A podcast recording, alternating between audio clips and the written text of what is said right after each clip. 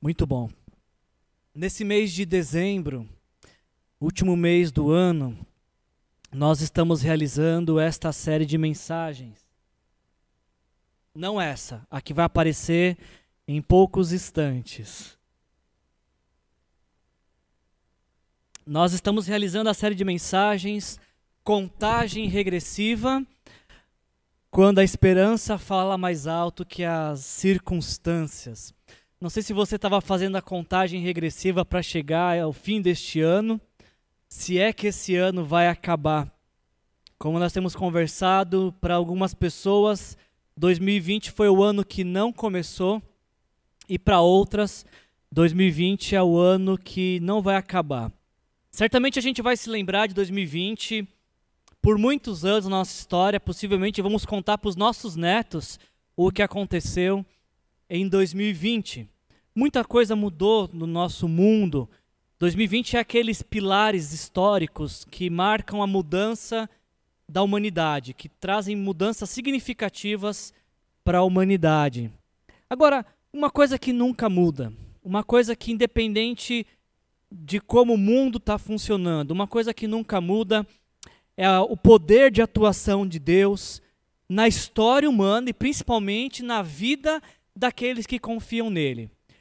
Pode ter guerras, pode ter ah, escassez, pode ter pandemia, mas nada vai mudar, preste atenção nisso, nada disso muda o amor que Deus tem pela sua vida. E dessa forma, nada deveria mudar também a nossa esperança, que deveria estar sempre no Senhor. As épocas são outras, as, as, estações mudam, mas o amor de Deus permanece o mesmo. A soberania, o poder, o domínio sobre a história permanece o mesmo. Então, quando a gente fala essas coisas, ah, nosso coração deve ser tocado por Deus como quem como quem está tocando um cronômetro que inicia uma contagem regressiva para aquilo que Deus vai fazer. Esse é o intuito dessa série a cada mensagem, a minha oração e esperança é que você sinta Deus te tocar. E que o toque de Deus na sua vida dê início a um cronômetro que inicia uma contagem regressiva, onde você vai ser tomado pela expectativa do que Deus vai fazer na sua vida, com pandemia, sem pandemia, em todo tempo. Em todo tempo que Deus te tocar, que você permitir que Deus te toque, algo novo vai acontecer em você. Você acredita nisso? Você abre seu coração para essa mensagem nesta noite? A nossa série, ela está baseada em alguns personagens bíblicos que foram tocados por Deus.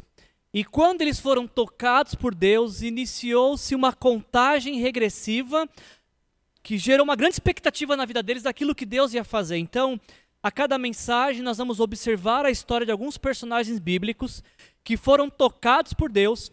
O cronômetro da esperança foi acionado, a contagem regressiva para o que Deus ia fazer foi acionada até que suas vidas fossem transformadas. E quando a gente medita na história desses personagens, a ideia é que nós possamos uh, nos ver nessa história, nos colocarmos nessa história e deixar que a mesma esperança, expectativa tome conta do nosso coração. Então, a nossa mensagem de hoje é contagem regressiva para a restauração.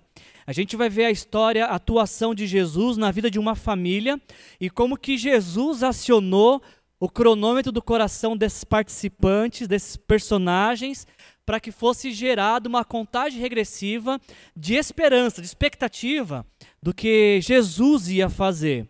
E antes de começar, o que eu queria te trazer de encorajamento, eu queria trazer uma palavra de encorajamento para você, dizendo que se você, neste exato momento, ou enquanto nós anunciamos a mensagem, se você percebe que existe algo em sua vida que está deteriorado, que está de um jeito que não deveria estar, algo que é como não deveria ser, se você sente que existe algo na sua vida que está desgastado, algo que parece sem solução, eu creio em nome de Jesus que essa mensagem, você está diante desta mensagem, Porque Jesus quer acionar o seu cronômetro regressivo para que você inicie uma contagem de grande expectativa do que aquilo que ele vai fazer na sua vida e na sua história.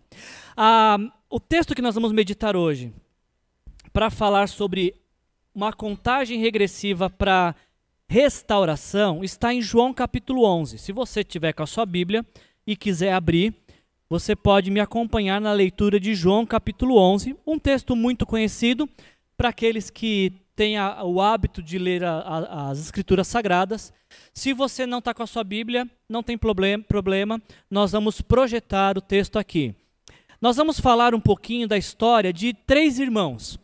Um chamado Lázaro, a, a outra chamada Marta e a outra chamada Maria. Se você conhece um pouquinho das histórias bíblicas, você sabe que ah, Lázaro, Marta e Maria eram irmãos que pareciam ser muito amigos de Jesus.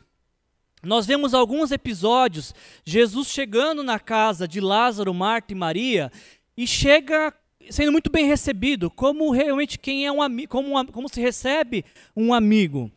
É, você talvez conheça a história de uma vez que uma dessas vezes que Jesus chega na casa desses três irmãos e Jesus não chega sozinho, chega com outros doze.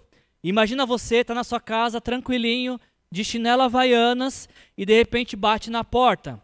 E quando você vai olhar no olho mágico, tem 13 pessoas. E você, muito hospitaleiro, você abre a porta e recebe todos, só que aí o feijão que era para dois tem que colocar mais água para dar para 13, né? E é essa história que a gente tem registrada em Lucas capítulo 10, de uh, Jesus chega com os discípulos na casa de Lázaro, Marta e Maria, e aí Marta começa a fazer um monte de coisas para tentar atender toda a demanda da, daquelas visitas, daqueles hóspedes. E Maria, sua irmã, fica aos pés de Jesus, ouvindo os ensinamentos de Jesus. Até que Marta fica muito brava e fala: Senhor Jesus, você não se importa que eu estou com um monte de coisa aqui para fazer e a Maria fica aí parada, sentada, sem me ajudar. E aí Jesus fala: Marta, calma, muita calma nesse coraçãozinho. É, você está fazendo muitas coisas, mas apenas uma é necessária. Essa é uma das, talvez uma das histórias mais conhecidas de Marta e Maria. A segunda história mais conhecida é essa história que a gente vai, ter, vai ler hoje, de João capítulo 11, que nos começa dizendo as seguintes palavras. Ah, as irmãs de Lázaro mandaram dizer a Jesus: Senhor, aquele a quem amas está doente. E ao ouvir isso, Jesus disse: Essa doença não acabará em morte, é para a glória de Deus, para que o Filho de Deus seja glorificado nela. O texto de hoje que nós vamos meditar começa com uma enfermidade. O texto nos diz que Lázaro estava doente e aparentemente não era uma simples doença, era uma doença mortal. E aí então Marta e Maria, as irmãs de Lázaro, elas enviam um mensageiro até Jesus com essa mensagem: ah, Mestre, aquele, ou Senhor, aquele a quem amas está doente. Eu queria que você prestasse muita atenção nisso, porque o recado que Jesus, que a Marta e Maria amam, perdão, o recado que Marta e Maria mandam, isso, ah, não é um simples recado de um qualquer. Preste atenção de que o texto não diz Marta e Maria mandando o mensageiro dizer que Lázaro, aquele que ama Jesus, está doente. Não é isso que o texto diz.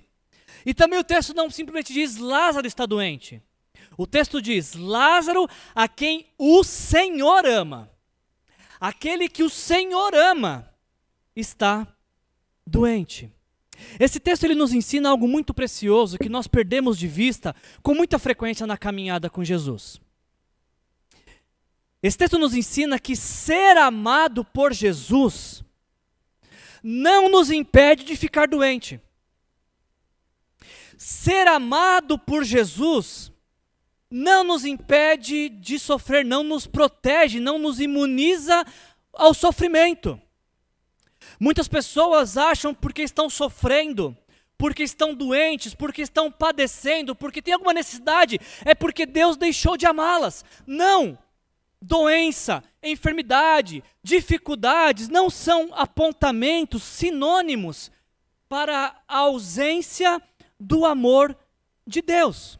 Eu estava preparando a mensagem essa semana e um eu achei um livro muito interessante que, aliás, eu queria recomendar para vocês. Se você, não sei se você já me ouviu falar isso alguma vez, mas se você for ler dois livros este ano, está acabando, mas dá tempo ainda. Um desses livros precisava ser este: Coronavírus e Cristo. E talvez uma coisa que você vai gostar muito de saber: esse livro está de graça na internet, acho que no site da editora Fiel. Neste livro, onde John Piper está falando sobre a soberania de Deus no meio da pandemia, um trecho é bem interessante, porque John Piper está lidando com questionamentos de porque se, se Deus é amor, por que ele permitiu que uma pandemia chegasse ao mundo? E a resposta de John Piper é essa: o pecado é o motivo de toda a miséria física existir. Em outras palavras, o mal físico é uma parábola, um drama, uma sinalização que indica o ultraje moral de rebelar-se contra Deus.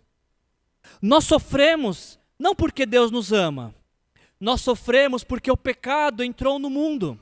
O primeiro homem que existiu, Adão, ele, quando ele decide romper com Deus, quando ele opta em viver do seu jeito pecador, com as suas escolhas pecaminosas, ele decide romper com Deus. E quando o primeiro homem que existiu rompeu com Deus, ele traz para a existência humana todo tipo de dor e sofrimento que nós conhecemos. Então, por que, que o mal está no mundo? É resultado, é consequência do pecado. E o, o amor de Deus não é demonstrado na ausência da dor. O amor de Deus é demonstrado na presença de Jesus em meio à dor. Você consegue entender isso? Não é porque somos amados por Deus que não vamos sofrer, mas porque somos amados por Deus, Ele sofre junto com a gente, Ele passa pelo sofrimento junto com a gente, e Ele pega em nossas mãos em dias difíceis para nos levar para fora do sofrimento. De forma que o amor de Deus não nos imuniza da dor e sofrimento, mas nos faz companhia e nos tira do lugar de dor e sofrimento. Agora, eu queria que você prestasse atenção nesse detalhe da mensagem, porque Jesus recebe um mensageiro e nós não sabemos quem é esse mensageiro, mas eu queria que você focasse nessa figura do mensageiro, porque ele é muito importante para aquilo que a gente vai falar hoje. Marta e Maria enviam um mensageiro com a mensagem: Mestre, aquele a quem tu amas está doente. E Jesus envia uma mensagem de volta. Jesus diz para esse mensageiro dizer para Marta e Maria: essa doença não acabará em morte, é para a glória de Deus, para que o Filho de Deus seja glorificado por meio dela. Sabe por que é interessante isso? Porque os quatro evangelhos, Mateus, Marcos, Lucas e João, eles nos mostram Jesus curando de diversas formas. Existem inúmeros e inúmeros registros de cura no Novo Testamento. Agora, especificamente falando desse caso aqui de Lázaro, a Bíblia nos conta outras duas situações muito semelhantes. A Bíblia nos conta, por exemplo, ah, quando Jairo chega diante de Jesus, Jairo era um mestre da sinagoga, e aí em Marcos capítulo 5, ele chega diante de Jesus e ele fala: Mestre, a minha filha está doente. A resposta de Jesus para essa mensagem de Jairo, para essa, esse clamor de Jairo, diz Marcos 5, que Jesus vai com ele. Existe um outro episódio na Bíblia também de que uh, um centurião, que era um oficial romano, ele estava com um servo doente. E aí então ele manda alguns mensageiros falar para Jesus: Jesus, uh, meu servo está doente. E quando Jesus está a caminho da casa desse centurião, esse centurião manda outra mensagem dizendo assim: Eu não sou digno de recebê-lo em minha casa. Basta apenas uma palavra e o meu servo será curado. Ou seja, esses dois casos que eu te contei, tanto de, de Jairo quanto do centurião, em ambos os casos, Jesus recebe uma notícia de alguém que estava doente no caso de Jairo, ele vai com Jairo até o lugar onde sua filha estava. Em contrapartida, com o centurião, ele só dá uma palavra. ele só libera uma palavra. Por que eu estou te contando isso? Porque com Lázaro, Jesus não faz nenhuma coisa e nem outra. Você percebeu isso já nesse texto? Quando os mensageiros chegam com a mensagem de Marta e Maria, aquele a quem o Senhor ama está doente, Jesus não vai com o mensageiro prontamente. Mas também Jesus não, não dá uma palavra de cura, dizendo para o mensageiro: pode voltar, que a hora que você chegar lá, Lázaro vai estar. Tá... Quando você chegar lá, Lázaro vai estar curado. Difícil falar essas coisas, né, gente? Muito parecida. Quando você chegar lá, Lázaro estará curado. Jesus não faz uma coisa e nem outra. Ele nem vai e ele nem ordena que Lázaro seja curado. E aqui é um dos primeiros pontos de tensão desse texto, porque surge a pergunta: por que Jesus não curou Lázaro? Já tinha se perguntado isso ao ler esse texto alguma vez? Por que, que Jesus não curou Lázaro? Por que, que Jesus, quando ele ouve o mensageiro, ele não fala, pode voltar, e a hora que você chegar lá ele vai estar curado? Ou por que, que Jesus, quando recebe a mensagem, e eu já ressaltei isso, não era um qualquer, era alguém a quem Jesus ama, era amigo. Por que Jesus não foi também? O próprio texto de João, capítulo 11, nos dá a resposta do porquê Jesus não foi. Se você tiver com o texto aberto e você quiser tomar anotação, esses são os motivos pelos quais Jesus não curou Lázaro. Primeiro, capítulo 11, versículo 4, para que Deus fosse glorificado o que estava acontecendo na vida de Lázaro e o que Jesus ia fazer na vida de Lázaro não tinha como alvo final Lázaro. A bênção de Jesus sobre a vida de Lázaro não era para abençoar Lázaro apenas, era mais que isso. Era para glorificar a Deus. Então, a primeira resposta, por que, que Jesus não curou Lázaro? Porque a cura de Lázaro neste momento não iria glorificar a Deus. Essa é a primeira resposta. Outra resposta, por que Jesus não curou Lázaro? Ainda no versículo uh, ah, 4, Jesus diz que, que ele também, ele, Jesus, também seria glorificado. A não cura, não curar Lázaro, naquele momento, iria render glória a Jesus, pelo feito maior que ele iria fazer. Um outro motivo pelo qual Jesus não curou Lázaro, capítulo 11, versículo 15, para que os discípulos crescem nele. Jesus já tinha curado muitas pessoas. Até o presente momento, tinha ressuscitado uh, também algumas. Mas depois de quatro dias, nunca se ouviu falar de alguém voltar à vida. Então, Jesus escolheu não curar Lázaro para que a fé dos discípulos fosse transformada. Para que os discípulos crescem que Jesus é o Filho de Deus, é o o Senhor que deveria entrar na história para morrer no nosso lugar, morrer a nossa morte, morrer pelos nossos pecados. Aliás, João capítulo 20, versículo 31 diz que tudo que Jesus fez, ele fez para que todos aqueles que ouvissem sua história soubessem que ele é filho de Deus.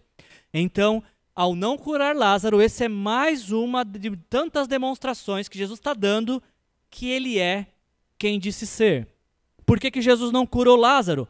Para que a Marta visse a glória de Deus. Capítulo 11, versículo 40. Se Jesus curasse Lázaro naquele momento, Marta seria muito agradecida. Agora, quando Jesus decide ressuscitar Lázaro, capítulo 11, versículo 40, diz que Marta viu a glória de Deus através da ressurreição. E um último motivo por que Jesus não curou Lázaro, versículo 45, 45 para que toda a multidão que estava no velório pudesse crer em Jesus. Essa é a razão lógica, esse é, é o motivo racional pelo qual Jesus não curou Lázaro. O problema, o problema é que quando a gente está diante de uma necessidade, quando a gente está diante de uma enfermidade, quando a gente está diante de um apuro, nós não queremos explicações. Nós não queremos justificativas. Ah, então foi por isso? Tudo bem, tranquilo. Quando a gente está diante de uma necessidade, o que a gente quer? Uma resposta imediata. A gente quer falar, tá doendo, e o milagre acontecer e a dor sumir na hora, melhor que Doril. Pá, pum. no clamor já resolver.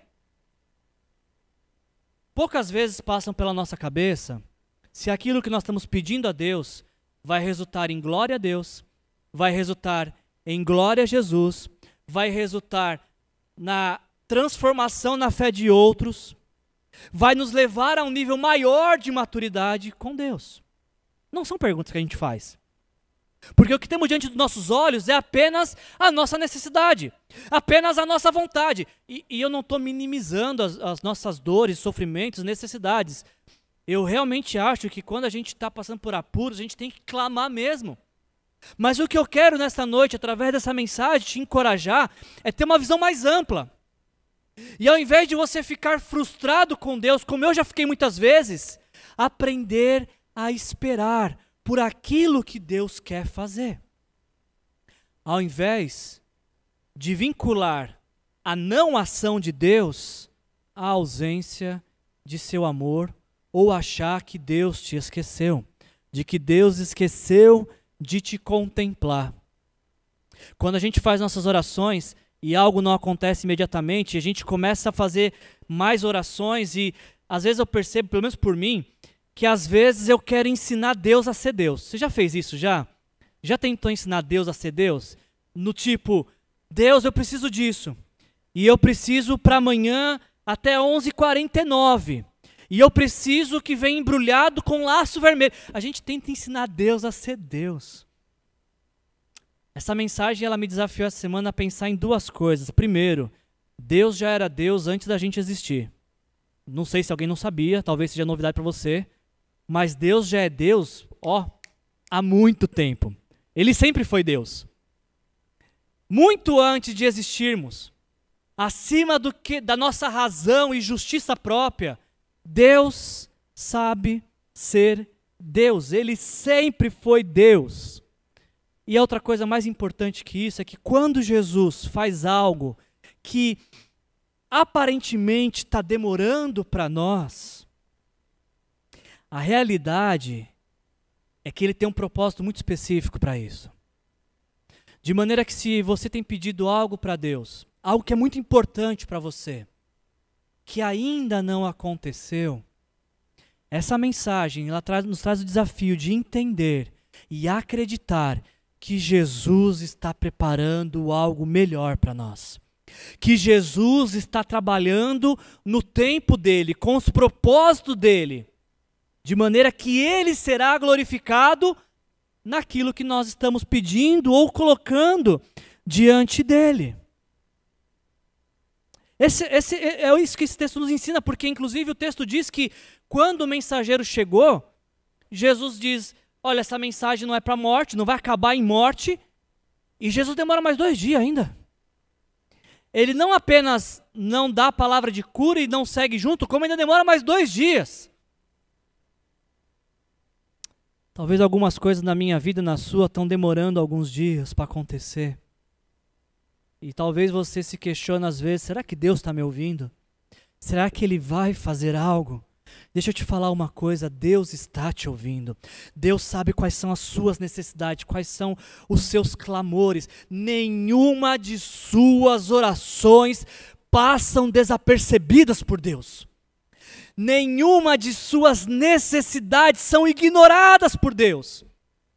Talvez você já tenha ouvido e até mesmo dito o ditado popular: Deus tarda, mas não falha. Esse é um, dos ditados mais mentirosos que existem, porque Deus nunca tarda.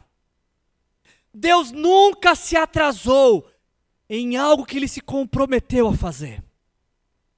Deus não tarda e Deus não falha. Não existe alguém que possa relatar na história da humanidade uma única vez que Deus falhou. O que deveria encher você de coragem e de fé, porque você não vai ser o primeiro caso. Deus nunca falhou. Não vai ser com você que ele vai falhar. A história humana está repleta de episódios de Deus chegando na hora certa, fazendo aquilo que Ele quer fazer e sendo glorificado pelos seus feitos. Na sua vida vai ser da mesma forma. A hora que Deus decidir agir na sua vida, a hora que Deus decidir fazer algo por você, Ele vai fazer na hora certa. Ele vai fazer de uma maneira incrível. Ele vai fazer de uma maneira que ele será glorificado e o que ele fizer na sua vida será, servirá de exemplo para outros, para que outros também creiam que ele é o Filho de Deus, o Todo-Poderoso, aquele que tem o governo de todas as coisas em suas mãos. Marta e Maria mandam um recado para Jesus. Jesus devolve o recado para Marta e Maria. Lembra, você, lembra que eu falei para vocês que era muito importante a gente lembrar do mensageiro desse texto? Lázaro está doente, dia 1. O mensageiro é enviado até Jesus. Da distância do lugar que Jesus estava até a casa de Lázaro é quase um dia de viagem. Então esse mensageiro chega, sai de casa, chega no dia 2 e fala com Jesus. Jesus manda o mensageiro de volta. E ainda demora mais dois dias para ir. Quando o mensageiro volta para casa, preste atenção nisso, acho que é a parte mais importante da mensagem. Quando o mensageiro volta para Betânia, Lázaro já está morto. Agora, tente se colocar rapidamente no lugar desse mensageiro. A, a partir de agora, você é o mensageiro. Quem vocês são? Mensageiros de Jesus, que é mais importante, tá? Então vocês recebem a, a, mensagem de Marta e Maria. Mensageiros, por favor, vão até Jesus e diga que, ele, que, que aquele a quem ele ama está doente. E lá vai você. Mensageiro que se preze, muito atencioso, chega até Jesus e fala: Jesus, aquele a quem o Senhor ama está doente. E Jesus te dá uma mensagem para você levar de volta.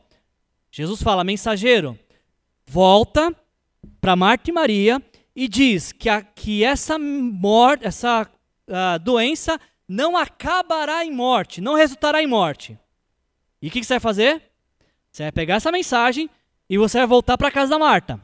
Só que quando você chega na casa da Marta, o que está acontecendo? O Lázaro está morto. Você já ouviu o ditado que contra fatos não há argumentos? Já ouviu esse ditado?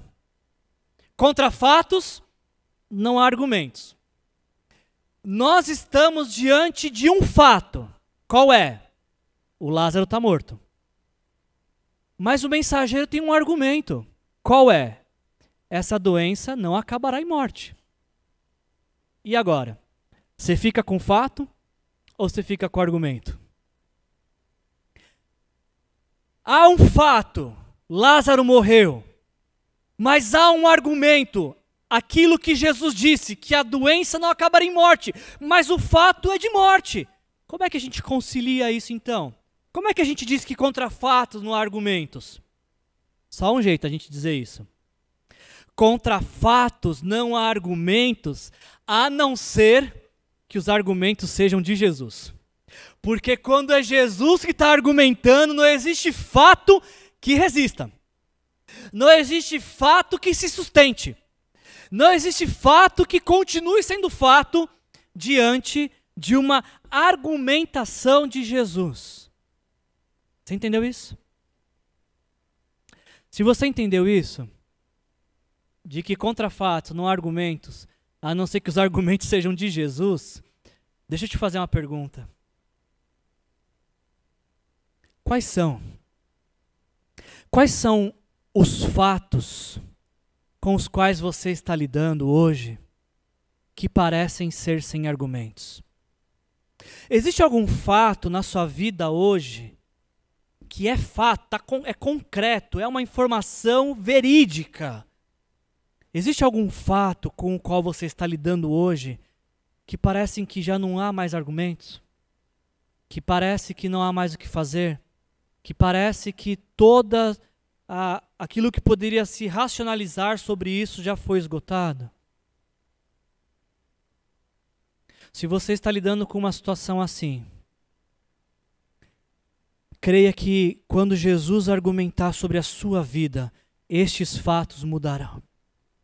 Quando for Jesus que estiver dando uma palavra para você, autorizando algo na sua vida, fato nenhum irá resistir.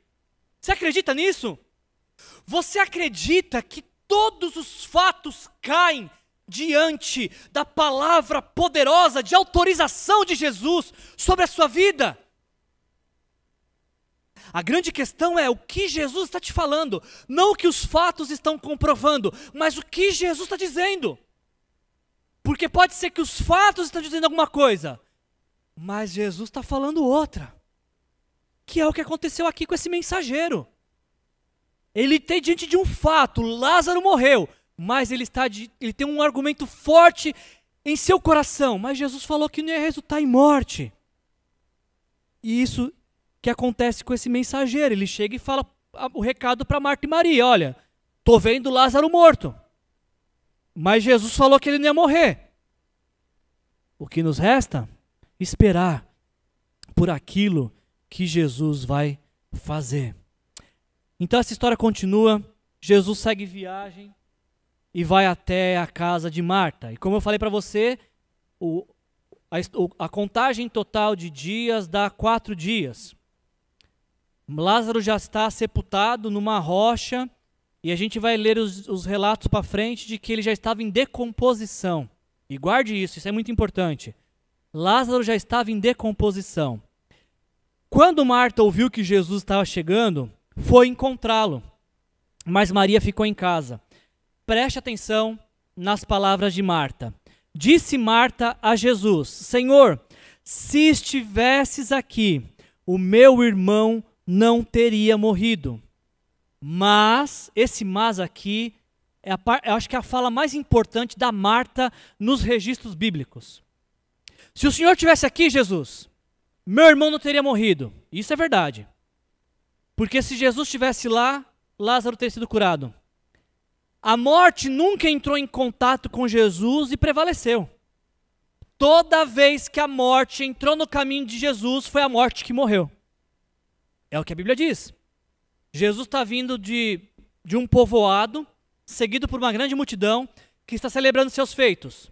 De uma outra cidade, cidade de Naim, está vindo um ofício fúnebre, uma viúva com seu único filho num caixão. E essas duas carreatas se encontram.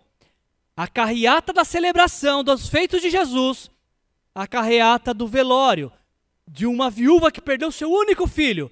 Quando esses dois encontram, o resultado, o menino é ressuscitado.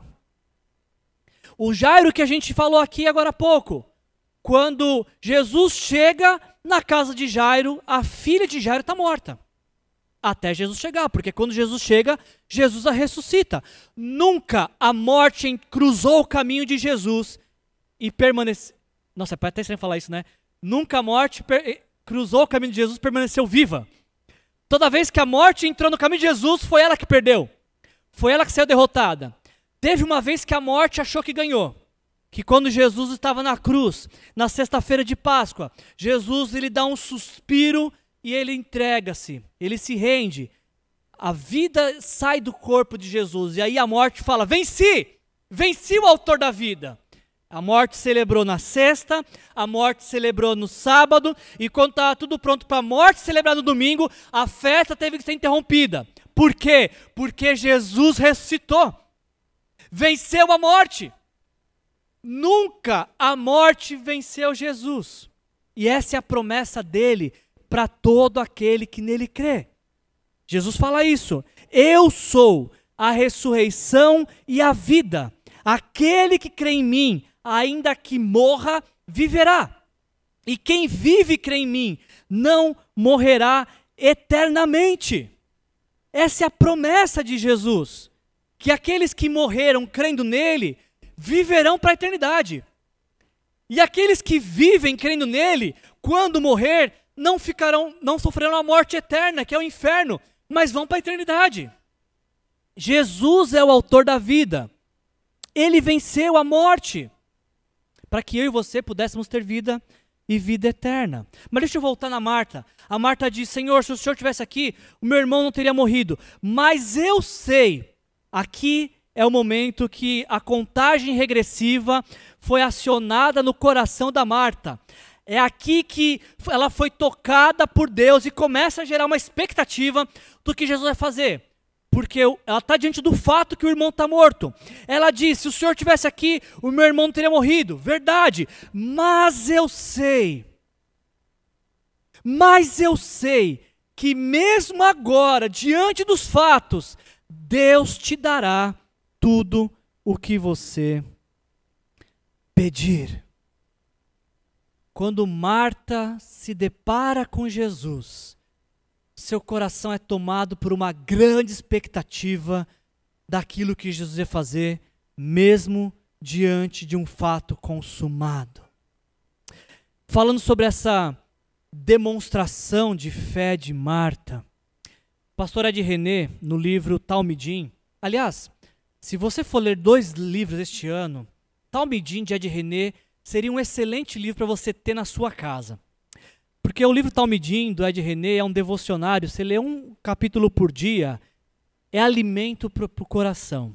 Em um desses alimentos, falando sobre Marta e esse episódio, o Ed René diz as seguintes palavras: Talvez Marta jamais imaginasse que Jesus ressuscitaria Lázaro, mas a sua atitude diante de Jesus, o Senhor da vida, está absolutamente correta. Ela olha para ele como quem diz: Eu sei o que o Senhor poderia ter feito ontem, que era a cura. Eu sei o que o Senhor fará amanhã, que é a ressurreição e a vida eterna. Mas o que o Senhor fará hoje? E o Ed René diz: os seguidores de Jesus têm um coração aberto para as surpresas da misericórdia e da compaixão de Deus. Deixa eu ler isso aqui de novo. Os seguidores de Jesus, tem algum seguidor de Jesus aí? Os seguidores de Jesus têm o coração aberto para as surpresas da misericórdia e da compaixão de Deus. Seu coração está aberto hoje para Deus te surpreender? Essa esperança da ação de Deus hoje é o que motiva nossas orações e nos anima a seguir em frente em meio ao sofrimento. Os que sofrem hoje podem contar com o socorro de Deus hoje. Ele não é apenas o Senhor da vida, ele também é o Senhor do tempo. Jamais se atrasa, jamais é omisso. Ele é sempre bom, em todo tempo Deus é bom. Marta disse para Jesus: Jesus, o senhor podia ter feito alguma coisa há quatro dias atrás, é verdade.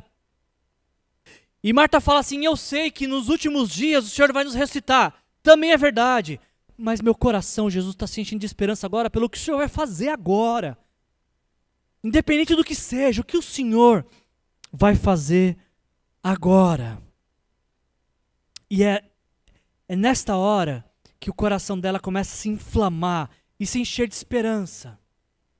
Será que o meu e o seu coração também estão cheios dessa esperança? Será que a gente pode usar as mesmas palavras de Marta e dizer: Senhor, eu sei que agora o Senhor pode fazer aquilo que o quiser fazer? Será que essa convicção habita em nosso coração? De que Deus pode fazer agora. Se Ele quiser fazer algo agora na sua vida, Ele faz. Agora mesmo, se Ele quiser.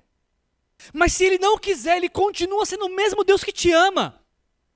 O mesmo Deus que se importa com você, que vai caminhar com você até onde for necessário, vai te levar até a eternidade se você confia nele como seu Senhor e seu Salvador. Marta está com essa esperança no coração. Entre em cena agora Maria. E é interessante notarmos duas coisas. Primeiro, Maria ela tem o mesmo discurso de Marta. Parece que era uma conversa em comum naquele velório.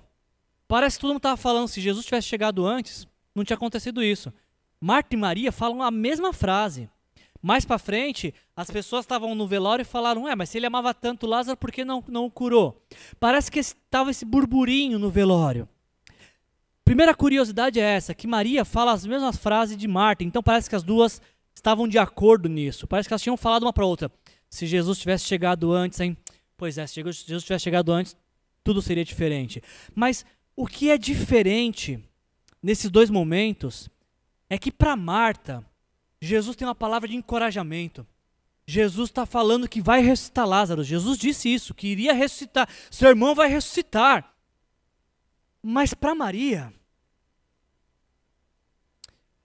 para Maria, Jesus não fala nada. Você já percebeu isso nesse texto?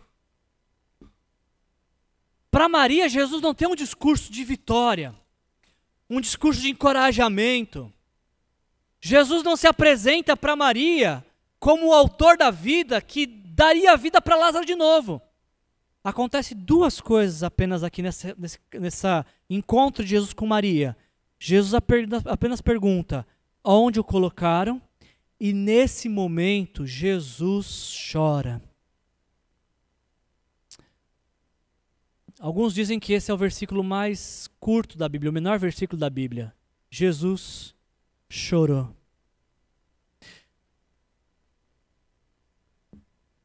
É interessante pensarmos por que, que Jesus chorou. Deixa eu explicar melhor. Se Jesus já sabia que ia ressuscitar o Lázaro, ele sabia desde o começo do capítulo 11. Ele falou isso para os discípulos: Vamos esperar um pouquinho. E quando Lázaro morreu, ele falou: Agora a gente vai. E vai, vai acontecer algo extraordinário. Nós vamos despertá-lo do sono, Jesus disse para os discípulos. Se Jesus sabia que ia ressuscitar Lázaro, por que, que ele chorou? Ele não podia virar para Maria e falar: Maria, tranquilo, só me mostra onde ele está, que eu vou ressuscitá-lo. Mas não. O texto nos diz, inclusive, que Jesus ah, ficou movido. Aquilo agitou Jesus, aquilo perturbou Jesus de tal forma que quando ele vê aquela cena, ele chora. Por que, que Jesus chorou? A resposta é que Jesus chorou porque naquele momento ele mergulhou no sofrimento de Marta, Maria e de todos aqueles que estavam ali. Jesus chorou porque as suas amigas Marta e Maria estavam chorando e estavam sofrendo. Jesus chorou porque ele não é indiferente ao sofrimento humano. Mas ele não sabia que ressuscitar, sabia, mas aquela não era a hora da celebração ainda. Ainda é hora do sofrimento. Ainda é a hora da dor. Então é hora de chorar. Na hora da festa, nós celebramos. E na hora da dor, nós choramos. Nós lamentamos. Nós choramos com os que choram. E é o que Jesus está fazendo. Jesus chorou. Porque quando ele criou a mim e a você, ele não nos criou para morrer. Então, aquela cena, aquele ofício fúnebre, coloca Jesus diante de, de uma realidade para a qual não fomos criados. Fomos criados para existir para sempre. A morte não fazia parte do plano de Jesus quando Jesus nos criou. A morte entrou na história, vocês lembram como eu contei, por causa do pecado. Então Jesus está diante da devastação do pecado, do último estágio, da última consequência uh, danosa do pecado, que é a morte. Jesus chora por isso. O menor versículo da Bíblia nos ensina que Jesus não é indiferente ao meu e ao seu sofrimento. Quando você chora, Jesus sofre junto com você. E ele sofre junto com você para te oferecer consolo, para te apontar uma saída, ou simplesmente para te fazer companhia. Nós temos um Deus que sofre, o que é completamente contraditório a todas as histórias de outros deuses da humanidade. Diferente de tudo que se ouviu falar de falsos deuses, o único e verdadeiro Deus é um Deus que sofre. Sofre com aqueles que criou. Se identifica com o sofrimento humano. De forma que o seu sofrimento não é um sofrimento solitário. Não é um sofrimento sozinho. Jesus sofre com você. A nossa história termina com Jesus chegando diante do túmulo onde colocaram Lázaro eu tenho isso aqui. E manda que retirassem a pedra. Marta até reluta, fala: Senhor, mas já faz quatro dias, já está cheirando mal. E aí que Jesus fala: Marta, eu não falei para você que você veria a glória de Deus. E aí então Jesus dá uma palavra de ordem. Jesus de Lázaro, vem para fora. E aí então o texto nos diz que o morto saiu. E esse milagre é tão extraordinário porque Jesus não apenas devolve a vida para Lázaro, mas até o mau cheiro ele espanta. Porque se ele estava fedendo, o que aconteceu? Jesus restaurou todo o seu, seu organismo, seus órgãos. Não foi apenas o fôlego de vida que voltou, todos os seus órgãos voltaram em sua plenitude, em toda a sua capacidade de funcionamento. E Lázaro ainda vem todo imobilizado e Jesus pede para as pessoas tirem a faixa dele, ou seja, às vezes Deus coloca pessoas ao nosso redor para nos ajudar a experimentar o milagre que ele fez em nossas vidas. E essa história termina dessa forma, com ah, Lázaro sendo ressuscitado, os discípulos crendo em Jesus, a multidão crendo em Jesus, Marta vendo a glória de Deus e o próprio Jesus sendo glorificado por essa grande manifestação de poder e graça. A nossa história dessa noite, a mensagem dessa noite, ela termina e eu queria fazer apenas dois apontamentos nessa conclusão. O primeiro deles é que aquilo que Jesus fez, de fato atingiu os propósitos que ele tinha. Porque o texto nos diz de que ah, com aquela situação, muitos que foram visitar a Maria, vendo o que Jesus fizer, fez, creram nele. O objetivo foi alcançado. O povo acreditou em Jesus. Aquele feito não era apenas para abençoar Lázaro, é para que através da bênção de Lázaro outros viessem a crer, e isso acabou acontecendo. O problema o problema é que quando Jesus dá a vida para Lázaro, ele assina o seu próprio atestado de óbito.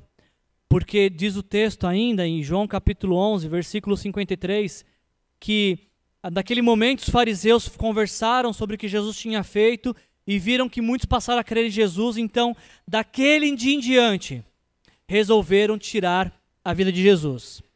Quando Jesus dá a vida para Lázaro, Jesus está caminhando para a sua própria morte. Isso aqui é um exemplo do que Jesus fez por nós.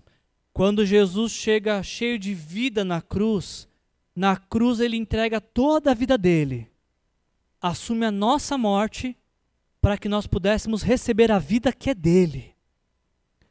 Quando você acredita, entende, aceita isso e fala: Jesus, me perdoa, me perdoa porque foram os meus pecados que te levaram à cruz. Quando você acredita de todo o seu coração nisso, a vida de Jesus passa a habitar em você. A vida de Jesus passa a ser a sua vida pela fé. O plano foi concluído. Deus foi glorificado. Jesus foi glorificado. As multidões creram em Jesus. Jesus caminha para a própria morte com aquilo que tinha feito por Lázaro.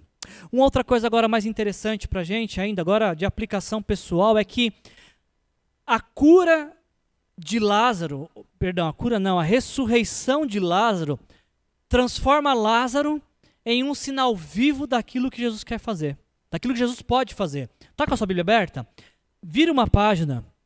Em João capítulo 12, versículo 9, nós lemos que uma grande multidão foi até Betânia, foi até a casa de Lázaro, não apenas para ver Jesus, mas para ver o Lázaro.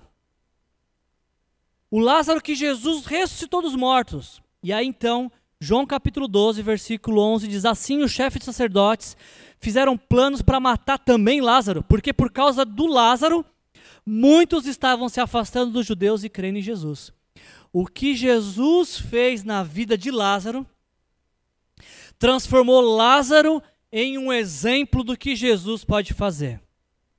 Pergunta: o que é que Jesus fez na sua vida que transforma você em um exemplo do que ele pode fazer? Quando a gente começa a pensar nessas coisas, nossos pedidos de orações mudam. E nós começamos a pedir não apenas por uma coisa que seja para nós, mas por algo que fale, Jesus, que essa bênção alcance outros e que os teus feitos em mim trans, me transformem em um exemplo do que o Senhor pode fazer. Eu concluo essa mensagem com as palavras de Jesus.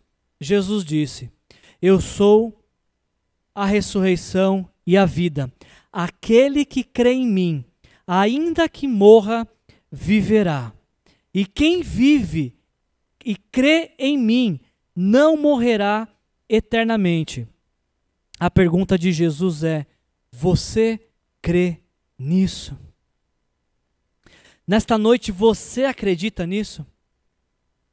Você acredita que Jesus é o seu Senhor e seu Salvador? Você já pediu perdão pelos seus pecados e entregou sua vida para Jesus? De forma que, se você morrer, você viverá eternamente? E se você está vivo, não morrer eternamente, você crê nisso? Essa é a sua crença de vida? Essa é a sua grande motivação para atravessar uma pandemia? Acreditar que se você está vivo, é porque Jesus está te sustentando.